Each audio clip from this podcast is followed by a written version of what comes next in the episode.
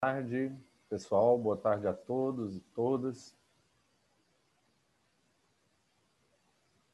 Hoje damos início à nossa quarta apresentação da série de conferências virtuais dos cursos de Arquitetura e Urbanismo da PUC Minas. A disciplina Seminários 1, 2, 3 e 4 é realizada de forma integrada entre as unidades Coração Eucarístico e Praça da Liberdade, sendo essa integração adotada para diversos eventos remotos no último ano e, assim que possível, ampliada para os eventos presenciais. Devido à pandemia do Covid-19, a universidade optou pela realização das conferências em formato virtual, buscando resguardar a saúde dos estudantes, professores, funcionários e convidados. Nossa conferencista de hoje é a arquiteta colombiana Maria Cláudia Vilelgas, graduada pela Universidade de San Buenaventura, em Cali, e doutora em arquitetura e urbanismo pela Universidade de Mendonça, na Argentina. Pesquisadora com ênfase em intervenção em patrimônio arquitetônico, com dois livros publicados, diversos artigos, apresentações nacionais e internacionais.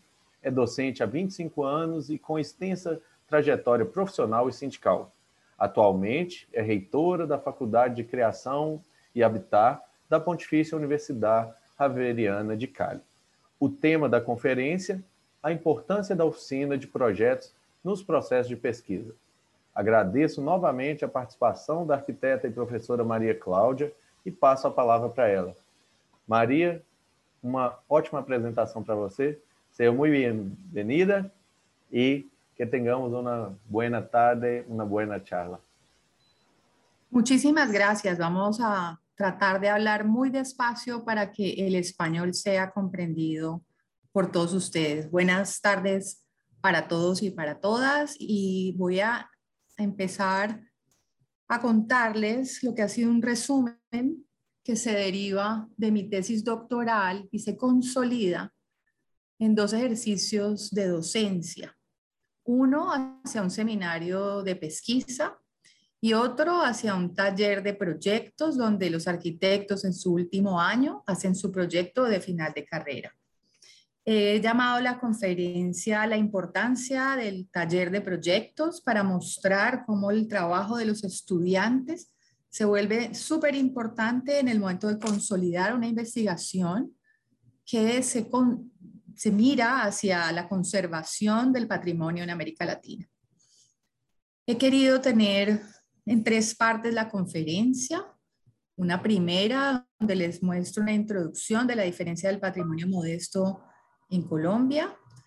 Luego entro en un caso de estudio que son las estaciones de tren que en Colombia han sido abandonadas hace unos años después de cumplir eh, un centenario de su trabajo. Allí voy a hablar del marco teórico, la metodología, sobre todo la teoría fundada, que es la, la metodología escogida, y el taller de arquitectura como experimento. Y finalmente les mostraré unas conclusiones iniciales de este estudio. No sé cómo sea la situación en Brasil. Eh, creo que por lo que conozco, Europreto y otros pueblos maravillosos que tienen sus geografías, tienen unos mayores grados de conservación. Pero gran parte de los edificios patrimoniales en Colombia que se llaman bienes de interés cultural de la nación se caracterizan más que por una arquitectura eh, monumental, por una arquitectura modesta, tranquila, silenciosa, que tiene un fuerte contenido de historia en su pasado. Una historia que definió no solo la arquitectura contemporánea latinoamericana, sino el crecimiento y el progreso de un país.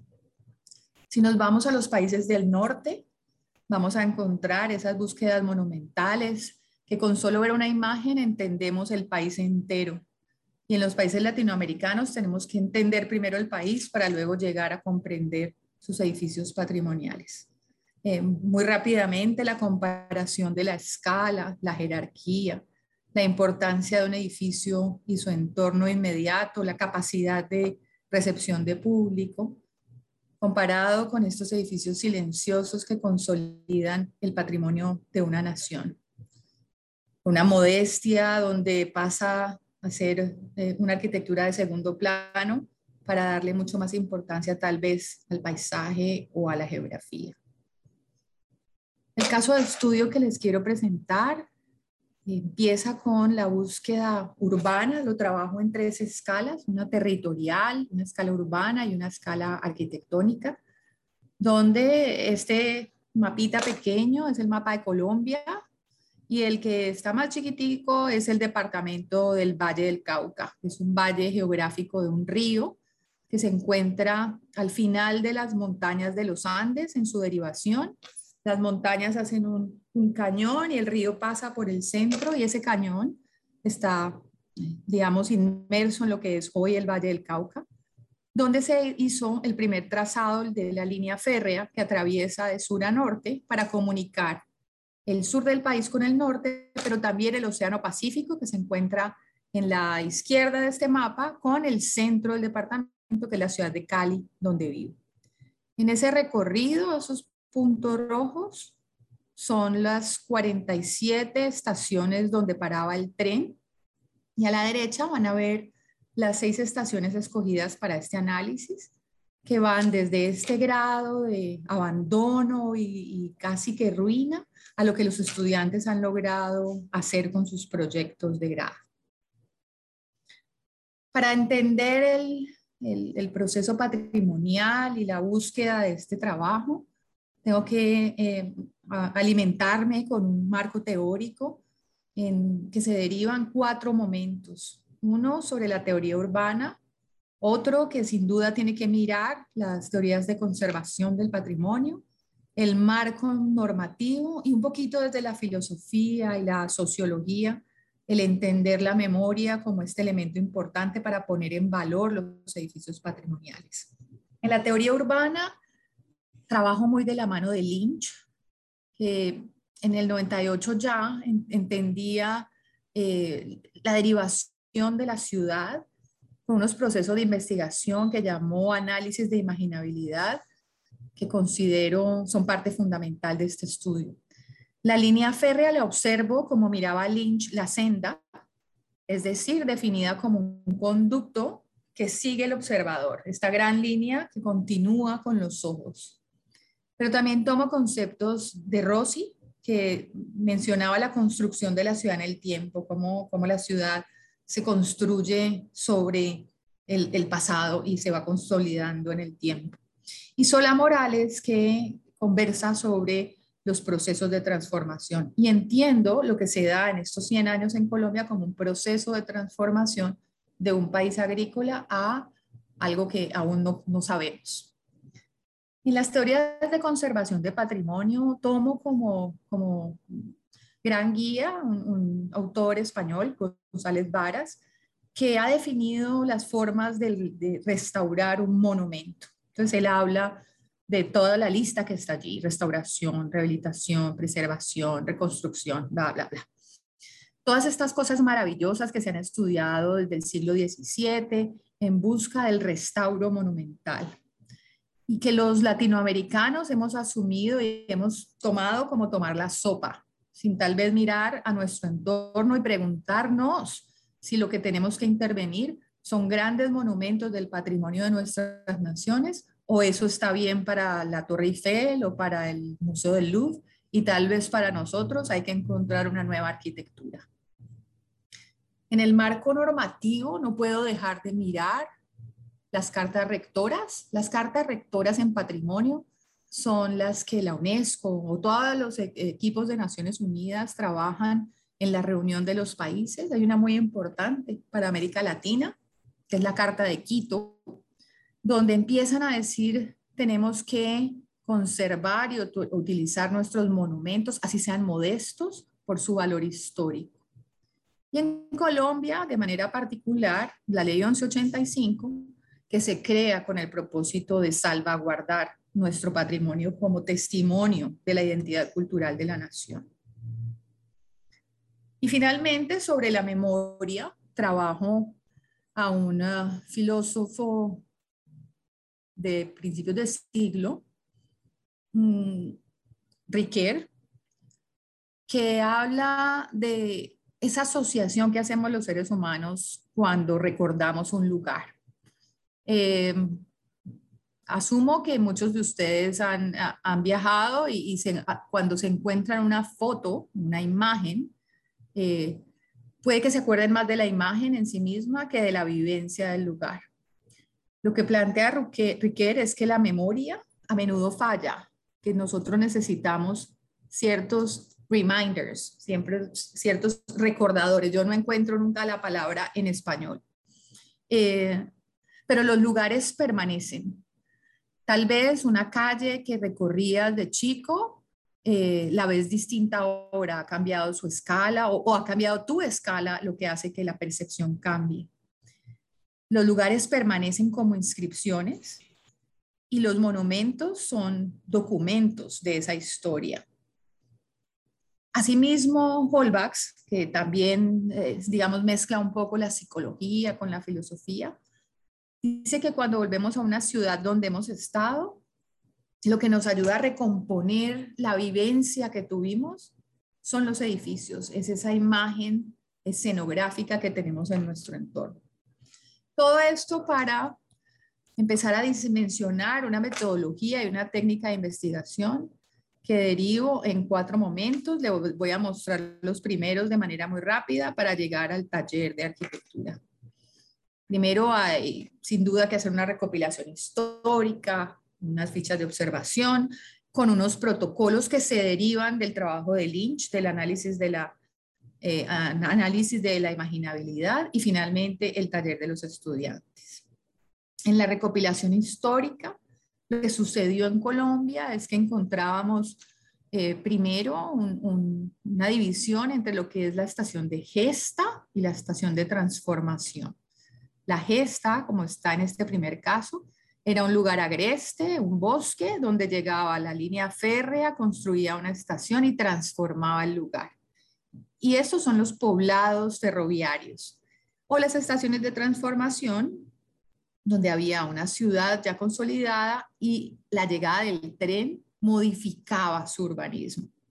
Hemos estudiado eh, estas estaciones en una línea de tiempo que nos permite entender cómo era la industria, la política, la economía y cómo el país va pasando o esta región de ser un país productor, una región productora de caña de azúcar a una región tremendamente industrial donde la conexión con el Océano Pacífico se vuelve más importante que la producción misma. En la ficha de observación empezamos a mirar muy desde la pesquisa la categoría y su variable. Yo trabajo investigación cualitativa, entonces lo que varía es el uso, eh, cómo es eh, su actividad, qué, qué tan flexible es, si se usa para otras cosas y la conservación. Para mirar esa conservación tengo que ver cada uno de los elementos que componen el espacio arquitectónico y entender su estado y sus posibilidades de mantenimiento. Esas fichas me permiten eh, mirar cada una de las estaciones, estas son sus plantas, que empieza uno a darse cuenta que son muy similares, pero que tienen unas diferencias que eh, permiten entender cómo elementos como las cubiertas que se desaparecen o la planta del suelo eh, vayan llevándolas a un estado de deterioro que es lo que encontramos ahora. También las veo desde la escala urbana. La estación es ese puntito rojo en un poblado que empieza a cambiar su morfología cuando ella aparece. Y finalmente, llego al análisis de imaginabilidad que tenía como búsqueda eh, percibir cómo las personas de un poblado o de una ciudad ponderan o entienden su edificio patrimonial. Cuando hacíamos el inicio de la imaginación, de la, de la investigación, eh, era muy fácil observar, medir, todo lo que los arquitectos podemos hacer.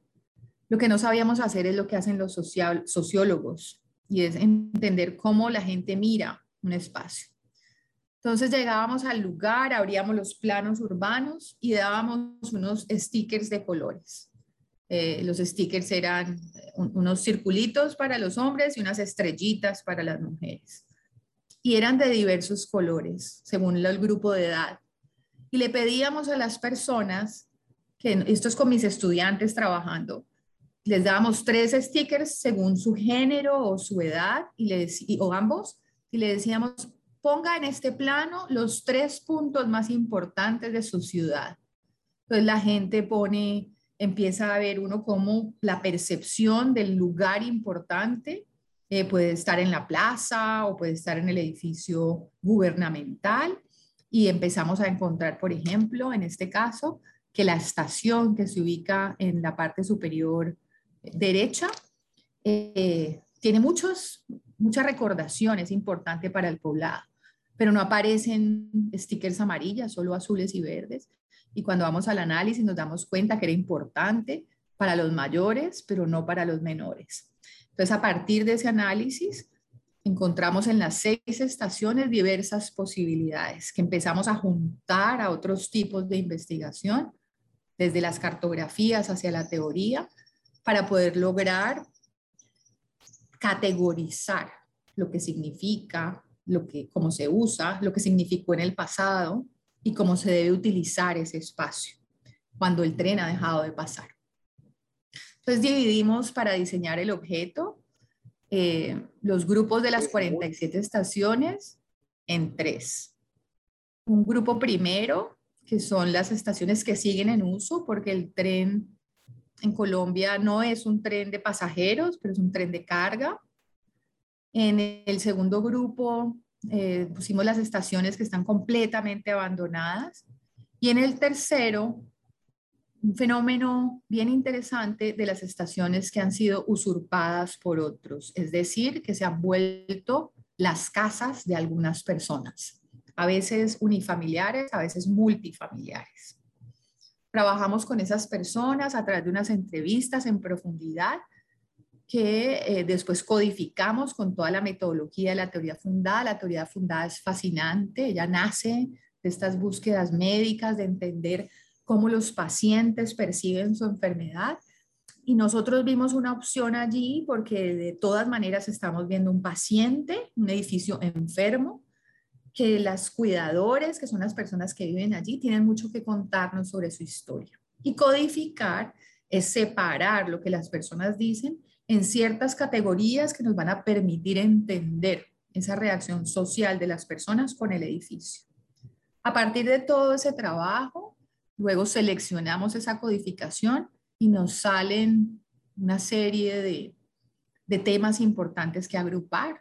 Nostalgia que viene del griego nostos y algia, nostos que significa eh, nosotros y algia dolor, es como la recordación de nosotros antes, el movimiento y empezamos a entender cómo el poblado o los poblados entienden el moverse desde la economía, desde la lúdica, desde las vivencias, la gente nos contaba cómo había conocido al amor de su vida en una estación de tren o porque su padre tenía dinero o no tenía dinero, porque el tren llegó o porque el tren se fue.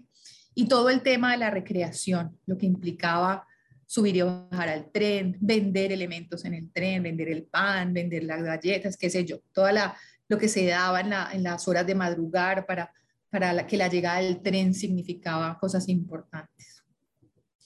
Luego tomamos todas esas entrevistas, esa codificación y el análisis de imaginabilidad y hacemos todo el análisis en cada una de esas estaciones para determinar cosas como esta. ¿Por qué un poblador selecciona eh, las estaciones entre sus edificios importantes o por qué no?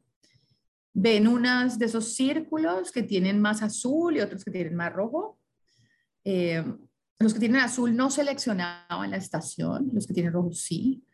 Y cuando empezamos a, buscar los porqués, nos damos cuenta que los rojos coinciden con las estaciones em, de gesta.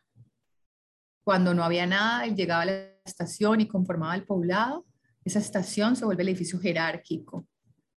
Y cuando la ciudad se transforma con la llegada a la estación, al parecer baja su importancia los grupos etarios, qué pasa con los mayores, con los menores. Si ven, en todos los casos el menor siempre es el azul, donde los niños y los jóvenes desconocen por completo la importancia de un edificio como este en su pueblo o en su ciudad.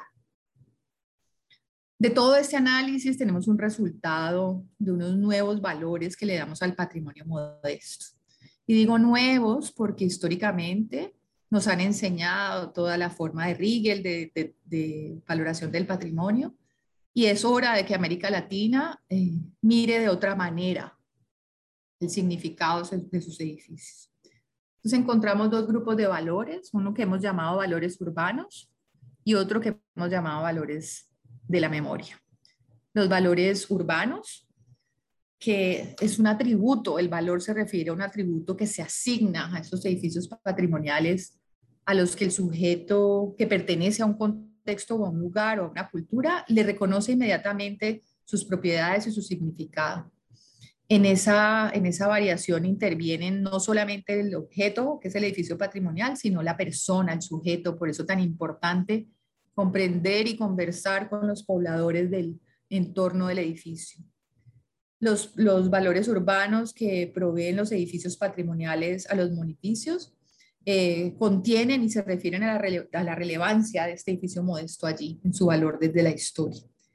Y los valores de la memoria, que son la nostalgia y la identidad, que se consolidan a partir de los recuerdos de esas personas. Y esto lo digo porque a veces es importante para algunos un edificio que de pronto para alguien que vive en París no tiene ningún valor. Entonces depende mucho de esa relación habitacional del ser humano con su contexto inmediato.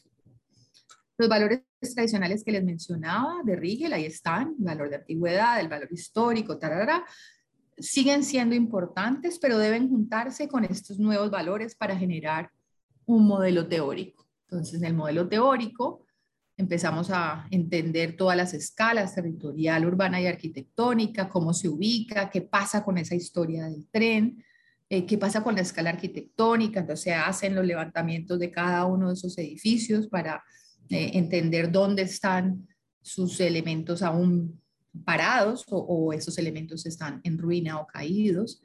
Y empezamos a hacer la valoración de cada uno de ellos con el sistema encontrado.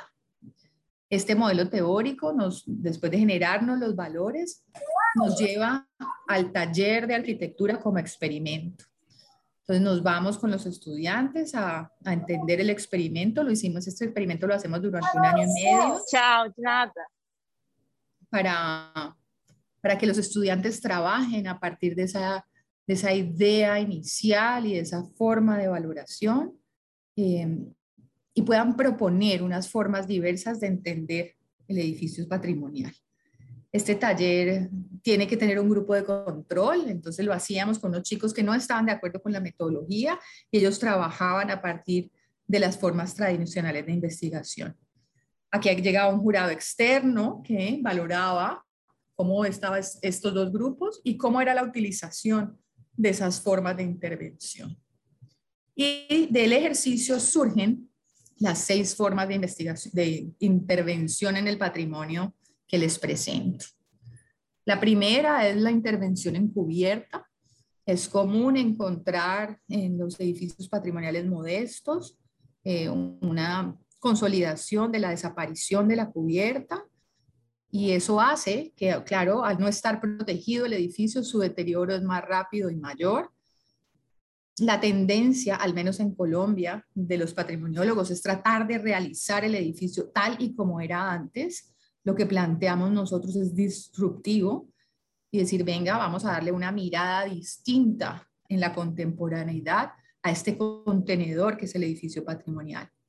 Entonces trabaja, este caso es de un estudiante que decide trabajar pues un cambio de uso, trabaja una restauración y un restauro juicioso en lo que es la ruina de la estación, pero al desaparecer la cubierta plantea una cubierta completamente distinta y trabaja también una intervención en subsuelo que permite el ingreso por abajo y la relación entre estos elementos muy jerárquicos para poner en valor el edificio patrimonial. Este es otro ejemplo de otra estación en abandono, donde eh, se retoma esta idea de la naturaleza y traen una evocación arbórea a lo que es el edificio para generar sus posibilidades de cubierta, haciendo un impacto y que cambia completamente la estética del edificio.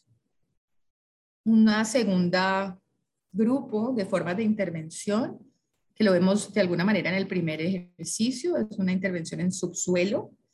La modestia de los edificios se relaciona con la escala, entonces es un limitante porque si yo quiero cambiar de uso, por ejemplo, este caso es en, una, en el norte del Valle del Cauca, donde hay muchas mujeres tejedoras y son famosas por, por sus bordados y sus tejidos.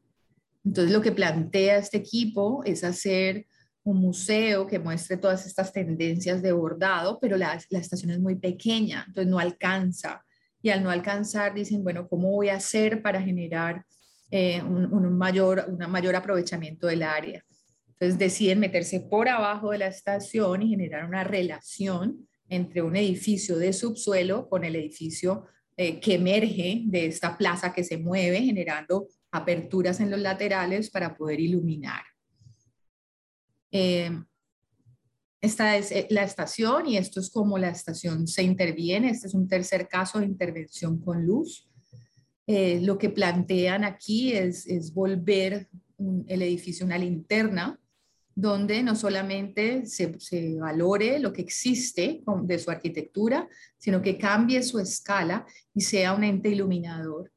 De estos 12 proyectos que trabajaron la iluminación como alternativa, eh, buscaron siempre una jerarquización del edificio, eh, trabajándolo no solamente como el aumento de la escala, sino como la utilización y el aumento del área en un segundo piso, y buscando que la luz no solamente le sirva al edificio, sino que se irradie luz para el resto del poblado. Una cuarta forma de intervención la hemos llamado marcos de contraste. Esto nace de una investigación de Fernando Díez en la Argentina que eh, plantea como, como el marco y la foto, donde eh, yo tengo el edificio patrimonial, que es la foto importante, pero este marco, este, este marcarlo como el cuadro, me permite tener la lectura de dos arquitecturas. Y al tener esta doble arquitectura, yo pongo en valor o la una o la otra. Lo que hacemos aquí es trabajar una cubierta muy sutil para que el edificio patrimonial sea más importante, que la foto sea más importante que el mar. Ahí la diferenciación de los materiales y las superficies em, generan esta intervención por marco de contraste para que los equipos de trabajo pudieran valorar el edificio existente en su autenticidad y compararlo con una arquitectura contemporánea que además les permitiese el trabajo de grandes luces en las estructuras y diversidad en la funcionalidad. Fue común en todos los ejercicios que el cambio de uso pasara desde unos edificios que habían sido las estaciones a convertirse en centros culturales y en centros de eventos que me permitieran eh, una diversificación del área de uso del edificio patrimonial. Y todos pensaban que si el tren volvía en algún momento, podían generar un, fragmento. Antes las estaciones generaban unos espacios de, de, grandes vivencias para primera clase, segunda clase. Ya no, esto no era necesario, entonces podías dejar dentro del edificio patrimonial la opción de tener un pequeño espacio para que si el tren vuelve, lo puedan seguir utilizando. Por eso siempre está la presencia del riel. Hay una quinta forma de intervenir, que es eh, la intervención por adición de volúmenes. Entonces empezábamos a preguntarnos eh, cómo hacemos otra vez, ¿no? Para aumentar la capacidad de área del edificio. Eh, sabemos que podemos utilizar el subsuelo, pero también podemos añadir volúmenes y los volúmenes se pueden añadir de manera suelta, sea en los aledaños o también en altura. Esto es una alternativa que genera una dificultad estructural eh, y manejar los volúmenes del edificio a intervenir eh, es necesario cuando los edificios no tienen la suficiente área, pero tenemos que pensar en una cantidad de otras cosas que nos van a generar situaciones complejas. Esta estudiante lo que hace es generar unos patios. Eh, ustedes ven que permiten la iluminación de los espacios interiores y al subir en altura genera una posibilidad de tener también una luminosidad diversa. Este edificio en particular es un edificio que se dedica al café. Entonces, en el primer piso trabaja como un museo y en el segundo es como unos bares de cata de café. Esta intervención por adición de volumen es un poco más osada. Lo que hace es eh, aumentar el área del edificio con una estructura que se libera de la estructura mural y empieza a poner otros elementos que me generan ese marco de contraste, donde yo tengo esta arquitectura clásica, aún aterrizada, pero aparecen otros elementos que me permiten entenderme como ser humano desde la contemporaneidad. Y finalmente, eh, una intervención muy, muy común, que es la intervención en la superficie. Eh, encontrábamos cada que visitábamos una de las estaciones que el plano base se convierte en el lienzo donde aparece la estación como una obra de arte. Es como este elemento que queda suelto en una posibilidad de un plano que se ha ido, de, que se, no fue tan pensado en su inicio, pero que además eh, fue el primero en deteriorarse.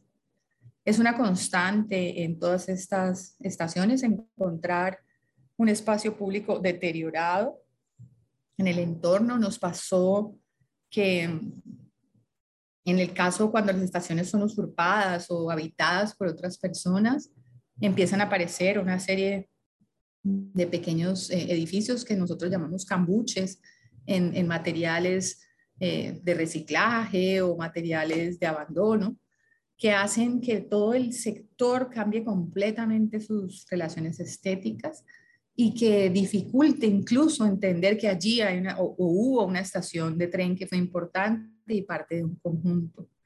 Eh, esta modificación del espacio público, casi que todos los, los estudiantes la trabajaron eh, y hace que sea una búsqueda de generar este lienzo o este elemento base como, eh, como la piaña de un trofeo para mostrar cómo está culminado y con importancia el edificio patrimonial. Em, finalmente, cuando vemos el trabajo realizado por, por la investigación, empezamos a encontrar eh, cuáles son esas formas más usadas.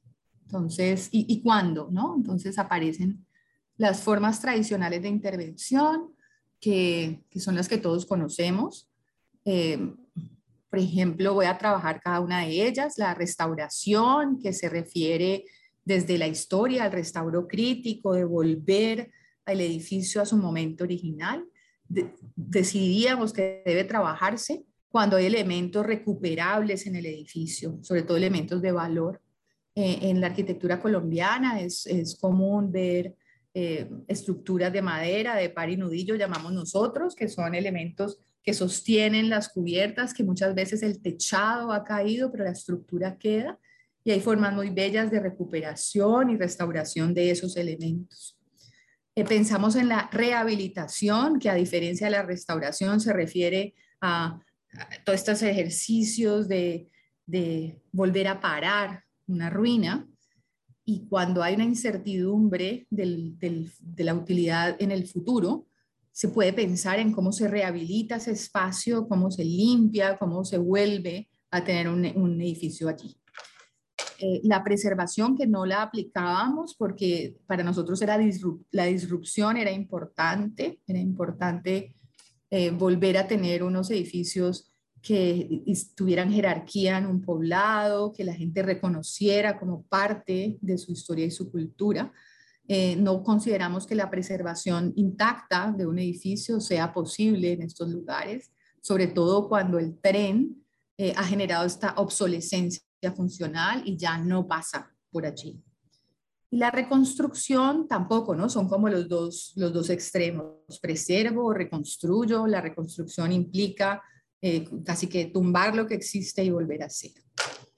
En las formas contemporáneas de intervención, como las hemos llamado, Vemos eh, la intervención encubierta cuando hay ausencia de la cubierta y no quedan tampoco vestigios de su estructura, como lo vimos en cinco de las seis estaciones que les mostré hoy.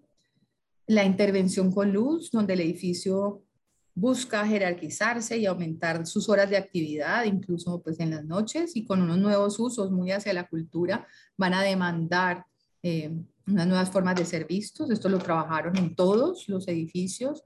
Eh, además, muy, mm, digamos que influenciados por esta arquitectura monumental que nos ha mostrado en los últimos años cómo los edificios eh, se relacionan con la luz para mostrar la importancia de un evento. Todos hemos visto cómo la ópera de Sydney se viste de banderas o la Torre Eiffel cambia de colores según la importancia de un país.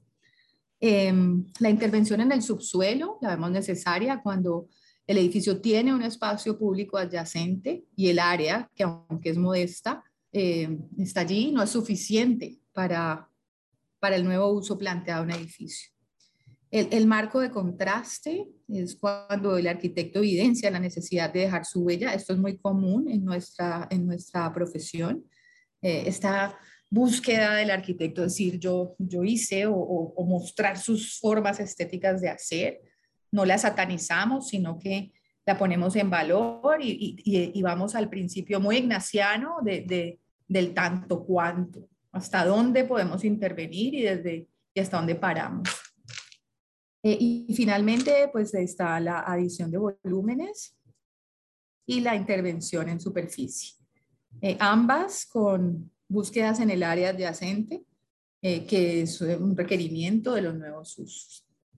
Esto en memoria a las estaciones que analizamos para, para poder trabajar y concluir y mostrarles este ejercicio hoy. Y como conclusión, pues mostrarles que el evidente deterioro de los edificios eh, que pierden la razón de su usabilidad se mantienen en la memoria de quienes son los testigos silentes de su deterioro creciente. Y esto como arquitectos nos implica abordar las posibilidades de un lugar y suplir las necesidades que demanda hoy esa población. Decimos también que la recopilación histórica es necesaria en el edificio patrimonial modesto para comprender la importancia del edificio en la comunidad. Que la valoración del edificio patrimonial eh, prioriza o pone en valor la interacción del sujeto con el objeto y no solamente los valores del edificio solo. Decimos también que las cartas rectoras eh, que se han hecho desde 1939 con la Carta de Atenas esbozan la posibilidad de los edificios modestos, pero no separan sus características de lo de los monumentos. Y es indispensable en América Latina empezarse a pensar de manera diferente, no recurrir al, al, referente eh, monumental, sino desde lo que nosotros mismos podemos trabajar y vemos en toda la América Latina, consolidar nuestras formas de acción en el patrimonio arquitectónico. Em, vemos también cómo eh, las formas de intervención contemporánea no van en contra de las formas tradicionales, sino que se suman a un conjunto que aumenta las posibilidades de los edificios. Al mismo tiempo podemos restaurar o rehabilitar pero al mismo tiempo podemos hacer un marco de contraste. Una cosa no quita la otra. La intervención encubierta, eh, como les mencionaba, se puede realizar cuando el edificio carece de esta. Eh, la, intervención en subsuelo aumenta las, las capacidades de área. La intervención con luz acoge los mismos principios que eh, suceden en los monumentos, no se satanizan, sino que se consolidan los marcos de contraste son necesarios para conectar el pasado y el presente. Asimismo, la adición de volúmenes aumenta las posibilidades de área del bien patrimonial. El trabajo en el plano base se vuelve necesario para generar actividad y protección al edificio, sino como en la imagen, eh, en Colombia decimos, la manigua se come el edificio. Esta, esta naturaleza que empieza a, dominar, que hace que casi que el edificio se desaparezca. El cambio de uso es la forma de intervención más necesaria para las comunidades, porque si seguimos soñando con el retorno del tren o con las búsquedas de un futuro que es tan incierto, eh, lo que vamos a hacer es que nuestro poco patrimonio ferroviario eh, va a terminar de irse al suelo.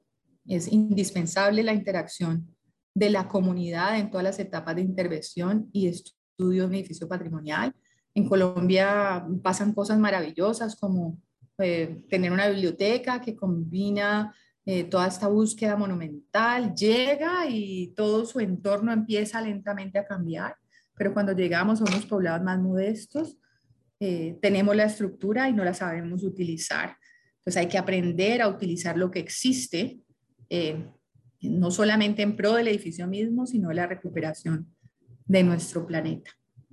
Con los trabajos de los estudiantes se, se inicia una base de enseñanza para futuras actuaciones de patrimonio modesto y sus poblados, sobre todo en pequeños poblados. Los resultados parciales que los estudiantes llevan nuevamente a campo, es decir, una vez terminan sus proyectos y son entregados en el taller, volvemos a la comunidad y le mostramos a los pobladores lo que los estudiantes logran a partir de esas conversaciones con los pobladores para que este poblador se vuelva parte fundamental del ejercicio. Fue maravilloso ver cómo la gente encontraba en estos trabajos lo que ellos de verdad querían para su futuro. Esa interacción no solamente es buena para la gente de los poblados, sino que el estudiante de eh, arquitectura empieza a entender su relación y la importancia de su trabajo en la sociedad.